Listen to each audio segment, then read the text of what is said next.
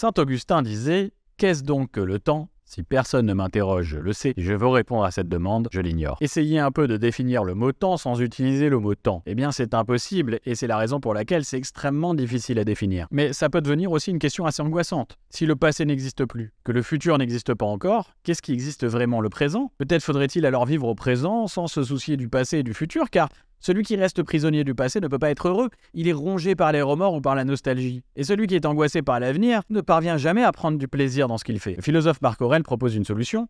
Il faut vivre l'instant présent et ne jamais se laisser déborder par le passé et le futur. Le présent est en effet la seule chose dont on peut être privé, puisque c'est la seule qu'on possède et l'on ne perd pas ce que l'on n'a pas. La seule chose que nous possédons, c'est l'instant présent. Et c'est la raison pour laquelle je ne dois pas craindre la mort, puisque le futur ne m'atteint pas il n'existe pas tout simplement. Et la crainte de perdre mon passé est tout aussi vide de sens, puisque je ne le possède pas. La seule chose que je possède, c'est cet instant où je suis en train de vous parler de philosophie. Quand vous êtes angoissé ou plein de regrets, pensez à ça, c'est un remède génial. Mais n'est-ce pas renoncer à notre humanité finalement? Le propre de l'homme n'est-il pas justement de se laisser déborder par le passé et le futur? Ne faut-il pas être un animal pour vivre seulement l'instant présent? Alors certes, l'animal a l'air heureux, il n'est pas angoissé par la mort, puisqu'il vit dans l'instant présent, il n'a pas de projet à très long terme, il se contente de satisfaire ses besoins présents. Mais l'homme n'est pas un animal justement. Et c'est aussi ce qui fait sa force et son intelligence. Il est capable non seulement de se remémorer son passé lointain, mais également d'anticiper le futur. Jean-Paul Sartre, que nous avons rencontré dans la vidéo sur la conscience, en fera même la définition de l'être humain. La liberté pour Sartre, c'est précisément notre capacité à nous projeter dans le futur. Prenons un exemple. La fourmi ouvrière n'a pas de projet. Elle réalise son essence de fourmi ouvrière. L'essence, c'est ce qui définit une chose, c'est ce qui fait sa fonction si vous voulez. Mais l'être humain, nous dit Sartre, n'a pas d'essence déterminée. C'est à lui de s'inventer une fonction dans l'existence. Il peut s'inventer ouvrier, soldat, professeur ou astronaute, rien n'est déterminé. Sartre dira que pour l'humain, l'existence précède l'essence. Il faut comprendre par cette citation que l'être humain est d'abord jeté dans l'existence et ensuite il va s'inventer librement une fonction. Celle-ci ne lui est pas attribuée dès la naissance comme pour la fourmi. Du coup, l'être humain n'a pas d'identité déterminée. Prenons un exemple. Si je me définis seulement au présent, je suis prof de philo. Mais est-ce que c'est vraiment mon identité? Si je reste figé dans le présent, c'est mon identité. Mais justement, l'être humain est toujours en projet. Et si ça se trouve en même temps que j'enseigne la philo, j'ai le projet secret de partir apprendre le yoga en Inde. Donc vous voyez que le fait de pouvoir me projeter dans quelque chose que je ne suis pas me rend libre de toute identité déterminée. C'est la raison pour laquelle les humains sont profondément libres. Ils se projettent dans le temps en permanence dans une autre réalité imaginaire. Quand je désire quelque chose, je suis tout entier projeté vers une réalité imaginaire que je n'ai pas au présent. Et par là même, je me libère du présent. Au début de cette vidéo, nous pensions que l'être humain est prisonnier du passé et du futur et qu'il doit par conséquent vivre au présent. Mais l'existentialisme sartrien nous montre qu'on peut aussi être prisonnier du présent lorsqu'on ne désire plus rien et qu'on ne se projette plus dans rien d'autre que le moment présent. On existe un peu alors comme un animal ou un objet. Exister vient du mot existere en latin, qui signifie se tenir en dehors de soi-même. L'être humain n'est jamais figé dans une identité au présent, car il se projette dans quelque chose qu'il n'est pas, dans un futur imaginaire. Et c'est précisément ce qui fait sa liberté. Voilà, alors ces vidéos que je vous fais sont des résumés en 3 minutes.